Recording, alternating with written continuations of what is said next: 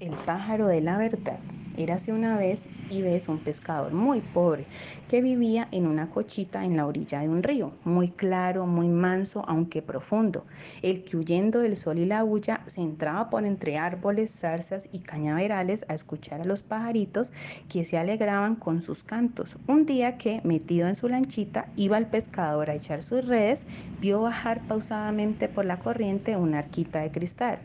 Bógole al encuentro y cuál no sería su asombro al ver en ella acostadas sobre algodones a dos criaturas recién nacidas, niño y niña, al parecer mellizos. Al pobre pescador le dio mucha lástima de ellas y se las llevó a su mujer, que a la sazón estaba criando. Eso es, dijo esta cuando se los presentó. Tenemos ocho hijos y como si no tuviésemos bastantes, me traes unos pocos más. Mujer, repuso el pobre pescador, ¿y qué hacía? Dejaba ir sin proximidad ni caridad ninguna a estos angelitos río abajo, a que se muriesen de hambre o a que se los tragase la mar con sus grandes tragaderas. Dios, que nos envía estos dos hijitos más, cuidará de ayudarnos a criarlos. Y así sucedió, porque los niños se criaron sanos y robustos y a la par de sus otros ocho hijos. Eran ambos tan buenos, tan dóciles y tan compuestitos que el pescador y su mujer los querían mucho y de continuo se los ponían, por ejemplo, a sus otros hijos, por lo cual estos envidiosos y enrabiados les hacían mil injusticias y mil agravios, de manera que huyendo de estos vejámenes se iban los huérfanos a refugiar entre las arboledas y cañaverales de las orillas del río divertíanse con los pajaritos a los que les llevaban migajas de pan y estos agradecidos volaban a su encuentro y les enseñaban la lengua de los pájaros, que aprendieron pronto y así se entretenían con ellos y les enseñaron muchas cosas muy buenas y muy bonitas, siendo una de ellas el levantarse temprano y otra el cantar. Un día que estaban los hijos del pescador más rabiosos que nunca, les dijeron a los mellizos, nosotros somos bien nacidos e hijos de cristianos, pero vosotros, con toda vuestra compostura y señorío, sois unos mal nacidos, sin más padre ni más madre que el río, lo propio que los sapos y las ranas. Al recibir este insulto, los huérfanos que tenían vergüenza se atribularon y se avergonzaron tanto que determinaron irse por esos mundos de Dios a buscar a sus padres. A la madrugada, siguiente salieron pues sin que nadie lo sintiese y empezaron a caminar, a caminar a la aventura por esos campos. A mediodía no habían vislumbrado pueblo alguno ni visto alma viviente. Estaban cansados, sedientos y abatidos. Cuando al, al revolver un montecillo se encontraron con una casita, pero cuando llegaron a ella la hallaron cerrada y ausente sus dueños. Entonces, descorazonados, se sentaron a descansar en un pollo que tenía a la puerta. A poco rato notaron que se reunían una porción de golondrinas en el ala del tejado y como son tan picoteras se ponían a charlar entre, entre unas con otras. Habiendo ellos aprendido la lengua de los pájaros, entendía lo que decían. Hola, comadre de la ciudad, decía una de ellas que tenía el talante un poco palurdo, a otra que lo tenía muy fino y distinguido. Dichosos los ojos que la ven a usted. Pensé que tenía usted a sus amigas del campo olvidadas. Ya, como vi usted en un palacio, heredé el nido de mis padres, contestó la otra. Y como no lo han desvinculado, todavía lo sigo viviendo. Como usted el suyo, pero dígame ante todo, por prosiguió con fina política. ¿Cómo la ve usted y a toda su familia? Bien, gracias a Dios, porque aunque he tenido a mi Beatricilla con una fluxión de ojos que poco ha faltado para que se me quede ciega, Fui por nuestro remedio, el pito real, y se mejoró como por ensalmo. Pero, ¿qué novedades me cuenta usted, comadre Beatriz? ¿Canta bien el risueñor? ¿Se eleva siempre tan airosa la alondra? ¿Se engalana el jilguero? Hermana, contestó la interrogada, no tengo que contar a usted sino puros escándalos. La, la Grey nuestra, que antes era tan inocente y moriguerada, está perdida y va tomando los ejemplos de los hombres. Es un dolor. ¿Qué? Las buenas costumbres y la inocencia no se encuentran en el campo ni entre los pájaros. Comadre, ¿qué me dice usted? La verdad pura y nada más. Figúrese usted que al llegar de nuestro viaje, aquí nos encontramos con las currucas que se van cuando viene la primavera. Los días largos y las flores, buscando el frío y los temporales, al ver esa incesatez, por compasión las quisimos disuadir. A lo que nos contestaron con la mayor insolencia. ¿Cómo fue eso? Las dijimos, ¿a dónde vais locas? ¿De dónde venís disolutas? ¿Que fuisteis poca y venís muchas? Esta fue la respuesta que nos dieron, con la que nos hicieron salir los colores a la cara. ¡Que oigo! exclamó la interlocutora. ¿Quién ha osado nunca tacharnos a nosotras, las más honestas y fieles de las aves, de disolutas? ¿Y qué pensará usted si le digo, prosiguió la primera, que la cojuda, que era tan tímida y tan mujer de bien, se ha hecho una insolente ladrona? ¿Y qué? La cojuda en su trajín pica el garbanzo, pica el maíz, y al sembrador que se enfada al ver el daño que hace le dice muy descarada, siembra más que esto no nace. Estoy atónita. Pues no sabe usted de la misa a la media. Cuando llegué aquí y quise entrar en mi nido, me encontré en él muy arrellanado a un desvergonzado gorrión. Este nido es mío, le dije. ¿Tuyo? me contestó el muy grosero echándose a reír. Ja, mío y muy mío. La propiedad es un robo, me pitó con coraje. Señor, ¿está usted en sí? Le dije. Ese nido lo labraron mis abuelos, en él me criaron mis padres y en él criaré a mis hijos. No hay familia, me dijo aquel emberrenchinado. Al ver esto me desmayé y todas mis compañeras se pusieron a llorar. Cuando volví en mí, nuestros maridos habían echado aquel pícalo ladrón. Pero usted, hermana, no verá tales escándalos por los palacios. Veo otros. Ay, si usted supiera, cuente usted. Cuente usted, exclamaron todas las golondrinas a un tiempo y precipitadamente. Y después que el silencio se hubo restablecido, merced a un recio y prolongado oíd que pitó la decana. La pala ciega empezó su relato en estos términos. Han de saber ustedes que el rey se enamoró de la más pequeña de las hijas de un sastre, que vivía cerca de palacio y se casó con ella. La niña se lo merecía porque era tan buena como hermosa y tan humilde como discreta. Sucedió que tuvo que ir el rey a una guerra y la reina se quedó embarazada y con el sentimiento de separarse en aquellas circunstancias de su marido.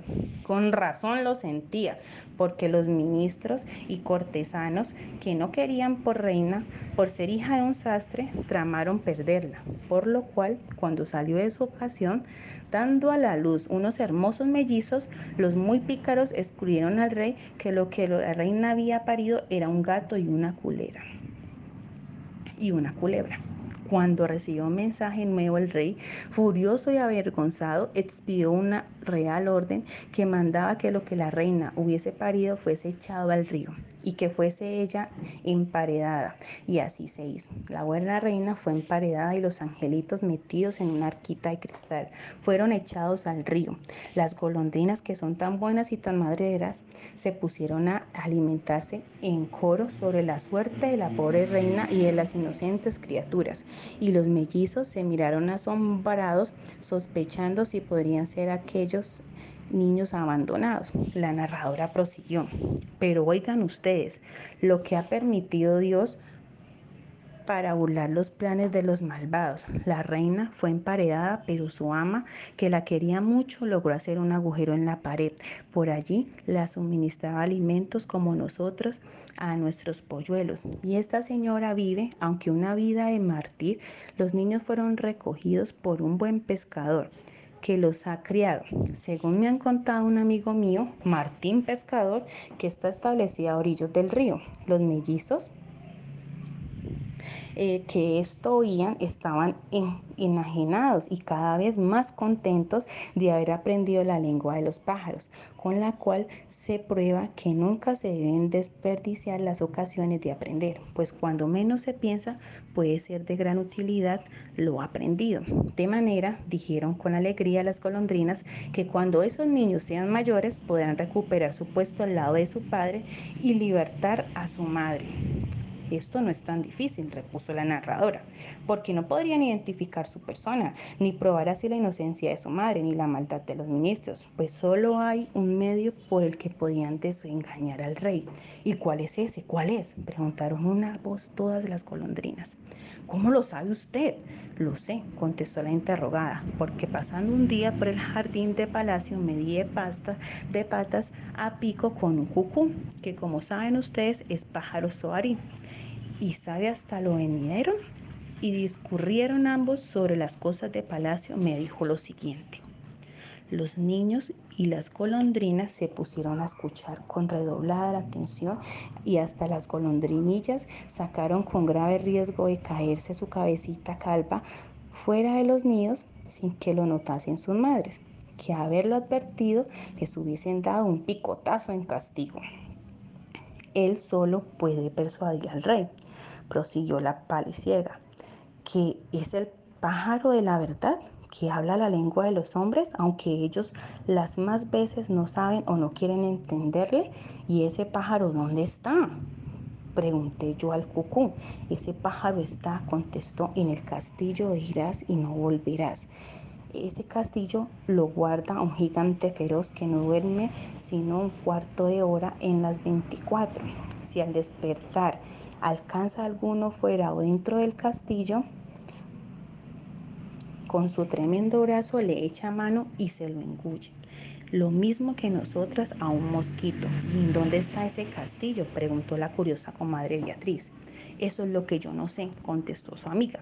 Lo único que sé es que no lejos hay una torre en la que vive una pícara bruja, que es la que sabe el camino y que lo enseña por tal de que le traigan de la fuente que corre allí, el agua de muchos colores que sirve para sus encantos, pero no dirá, aunque la mate, ¿dónde está el pájaro de la verdad, al cual tiene aborrecido y quisiera matar?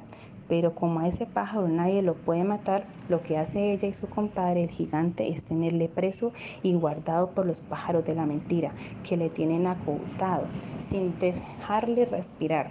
Pero nadie más le podrá dar razón al pobre niño si llegase a ir de dónde tienen escondido al pájaro de la verdad, preguntaron las campesinas. Nadie, respondió la ciudad, sino un piadoso mochuelo que se ha hecho ermitaño en aquella soledad. Pero de la lengua de los hombres no sabe más que la palabra cruz, que tan impresa se le quedó cuando presenció en el Calvario la crucifixión del Redentor de los hombres, que no cesa de repetirla tristemente. Así es que no se podrá hacer entender del príncipe, aún dado el imposible caso de que por allí fuese, pero amigas, quédense ustedes con Dios, que en esta sabrosa plática se ha pasado la tarde en un decir pipí. El sol va buscando su nido, que tiene hecho espumas en el fondo del mar, y yo voy a buscar el mío, que mis hijitos me estarán echando de menos. Con Dios, comadre Beatriz. Diciendo esto, la golondrina tomó su vuelo y los niños, y sentir con su alegría hambre ni cansancio, se levantaron y siguieron su camino en la dirección del vuelo que había tomado la golondrina. Al toque de oraciones llegaron a una ciudad que calcularon sería aquella en que moraba su padre. Pidieron a una buena mujer que les hiciese albergue por aquella noche lo que ella, viéndolos tan bonitos y tan modositos, les concedió gustos. A la mañana siguiente, apenas amaneció, cuando ya estaba la niña barriendo la casa y el niño sacando agua y regando el jardín, de manera que cuando la buena mujer se levantó, se encontró las haciendas hechas, por lo cual se mostró tan contenta que propuso a los niños que se quedasen a vivir con ella. El niño contestó con su hermana, lo haría, pero en cuanto a él, la precisaba concluir un negocio para que él había venido allí. Despidióse, pues, y siguió su camino a la buena aventura, pidiendo a Dios guiase sus pasos para llevar a cabo tan arriesgada empresa. Tres días anduvo por esos andurriales, sin encontrar ni vestigio de torre, y al cuarto se sentó, triste y desesperanzado, a la sombra de un árbol. Sucedió que al cabo de un rato vio llegar a una tortolita, la que se posó en las ramas del árbol, díjole el niño en su lengua. Tortolita el negro collar, decime decirme querrás. Así goces tu amor por un siglo. ¿Dónde está el castillo? De irás y no volverás. Pobre niño, respondió la tórtola. ¿Quién tan mal te quiere que te envía ya? ¿Es mi buena o mi mala fortuna? contesta el rapaz. Pues saberlo quieres, replica el ave. Sigue el viento que hoy sopla hacia allá.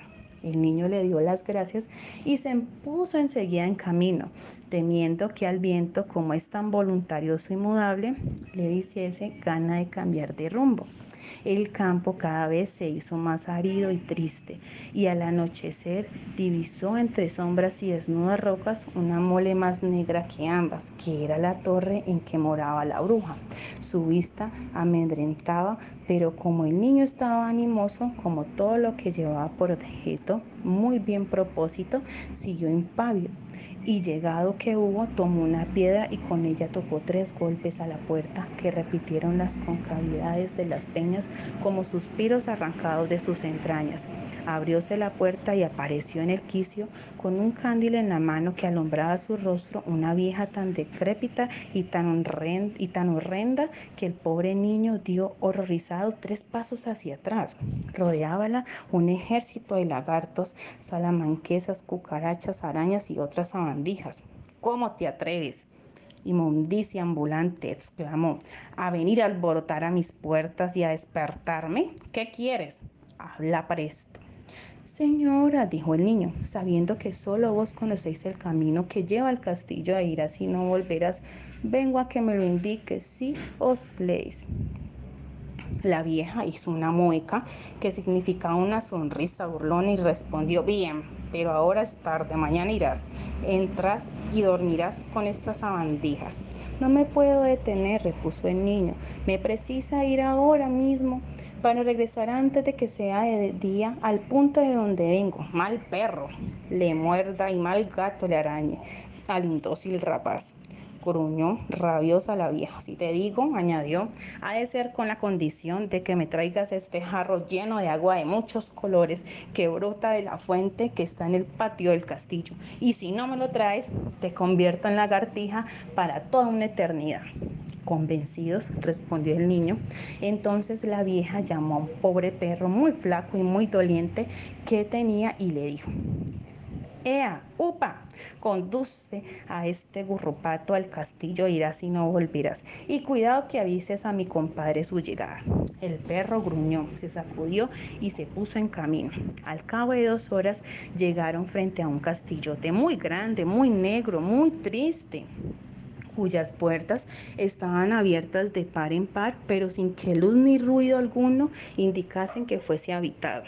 Hasta los rayos de la luna, al resbalar sobre aquella masa oscura y sin vida, parecían más pálidos. El perro se puso a aullar y siguió adelante, pero el niño, que no sabía si era o no la hora en que dormía el gigante, se paró y se apoyó temeroso y agitado en el tronco de un bembío y frondió Aceuche, que era el solo árbol que se hallaba en aquella arida y escueta comarca. Válgame, mi buen Jesús, exclamó el niño. Cruz, cruz, respondió una triste voz entre las ramas del olivo. Silvestre, el niño reconoció con alborozo al, ermitaño que había hecho mención a golondrina y le dijo en la lengua de los pájaros, pobrecito mochuelo, te suplico que me ampares y que me guíes, puesto que vengo en busca del pájaro de la verdad antes tengo que llevar a la bruja de la torre el agua de los muchos colores. No hagas eso, contestó el mochuelo.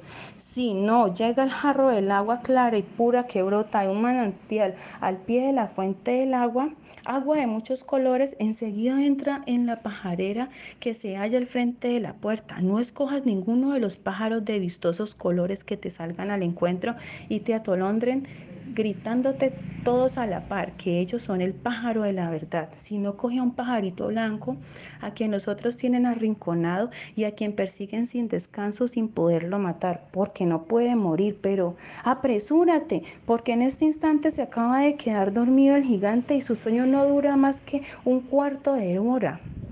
El niño echó a correr entre el patio, donde halló la fuente que tenía muchos caños, por los que vertía agua de distintos colores, pero no los miró, sino que llegó llenó su jarrón del manantial de agua clara y pura que brotaba al pie de la fuente y se encaminó a la pajarera. Apenas entró cuando se vio rodeado de una banda de pájaros, los unos cuervos negros, otros pavos reales, otros chorlitos, y todos le aseguraban ser ellos y el pájaro la verdad, pero el niño no se dejó embaucar, sino siguió derecho y descubriendo arrinconado al pájaro blanco a quien buscaba, lo tomó, le abrigó en su pecho y se salió, no sin llevar sendos picotazos de los enemigos del pájaro de la verdad. El niño se encaminó sin dejar de correr hacia la torre de la bruja. Cuando hubo llegado, la vieja cogió el jarro y le tiró al niño todo el agua que contenía, creyendo que era el de los muchos colores y que el niño se convertiría en un loro. Pero como era agua pura y clara, el niño al recibirla se puso mucho más hermoso. Acudieron enseguida en empaparse en toda en ellas todas las sabandijas, que eran las personas que habían ido allí con el mismo intento que había llevado el niño, por lo cual todos los lagartos se volvieron caballeros andantes, las lagartijas princesas, los grillos músicos, los cigarrones danzantes, las chicharras periodistas, las arañas doncellas, las curianas estudiantes, los escarabajos doctores, los mosquitos cantantes, las moscas viudas y los gorgojos niños. Cuando la bruja vio aquello, tomó una escoba, se montó en ella y se echó a volar. Los, los desencantados, señoras, señores y niños, dieron gracias a su libertador y cada cual tiró por su lado. ¿Cuál sería la alegría de su hermana al ver llegar al niño con el pájaro de la verdad? Fácil es de suponer, pero quedaba una cosa muy difícil y era hacer penetrar al pájaro de la verdad hasta el rey sin que lo impidiesen todos aquellos cortesanos que estaban interesados en que llegase a saberla ni a descubrir el gran delito que habían cometido. Hubo más, habiendo cundido por la corte que en ella se encontraba el pájaro de la verdad. Fue tal el susto que inspiró esta noticia que pocos eran los que dormían tranquilos. Se prepararon contra él toda clase de armas, a cual más afiladas, a cual más emponzoñadas se proporcionaron halcones para perseguirlo, jaulas, calabozos en su encerrar, en que encerrarlo. Si matarlo no lograban, se le difamó diciendo que su blancura era hipócrita, afeite con, en que cubría su negro plumaje, se le deprimió y ridiculizó de todas maneras con talento y sin él. Al fin tanto se habló del pájaro de la verdad que llegó esta nueva a los oídos del rey quien se empeñó en verle. Y por más que las intrigas de la gente de la corte lo quisieron impedir, su majestad mandó terminantemente que se echasen un pregón que hacía saber que aquel que tuviese en su poder al pájaro de la verdad le presentase sin detención al rey. El niño que no deseaba otra cosa acudió a palacio, llevando a su pecho al pájaro de la verdad, pero es de suponer, no le quisieron dejar entrar los cortesanos. Entonces el pájaro se echó a volar, se entró en las estancias reales por un balcón, se presentó al rey y le dijo, Señor, yo soy el pájaro de la verdad. El niño que me trae en su pecho no le han querido dejar entrar los cortesanos de, de BM. El rey mandó luego que subiese el niño, que lo hizo con su hermanita, a quien había llevado consigo.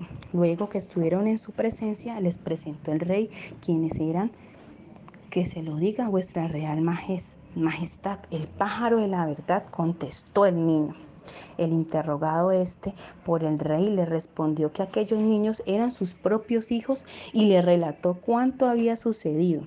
Apenas se enteró el rey de tan inicuo trauma cuando estrechó con lágrimas de gozo a los niños en sus brazos, mandó venir albañiles que abrieron el hueco en el que por tantos años había estado emparedada la buena reina y del cual salió la pobrecita tan blanca que parecía una reina de mármol, que apenas vio a sus hijos cuando brotó a sus mejillas la sangre de su corazón y se puso más hermosa que nunca lo había estado. El rey la abrazó y la sentó en el trono y a su lado los príncipes sus hijos. Mandó venir al buen pescador, al que hizo jefe de ministerio de la pesca a la fiel y bondadosa ama se la jubiló, se la sentó en su sillón de muelles con un rosario en una mano y un abanico en la otra, y se la nombró duquesa de la huelga, repartiéndose muchas gracias y dones, y yo fui y vine y no me dieron nada.